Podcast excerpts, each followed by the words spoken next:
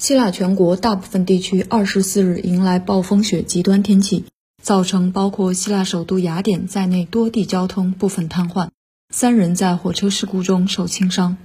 此轮冷风天气于二十二日开始侵袭希腊。给全国大部分地区带来强风、降温以及暴风雪，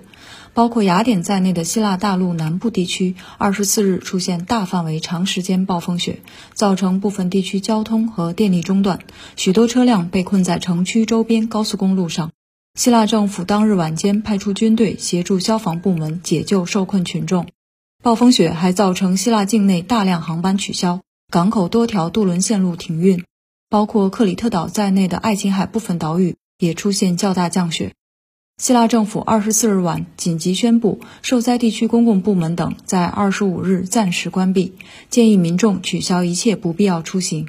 据希腊国家电视台报道，希腊中部地区大雪导致火车事故，三人在事故中受轻伤。当地气象专家表示，此轮降雪有可能成为希腊数十年来经历的最极端暴雪天气。新华社记者于帅帅，希腊雅典报道。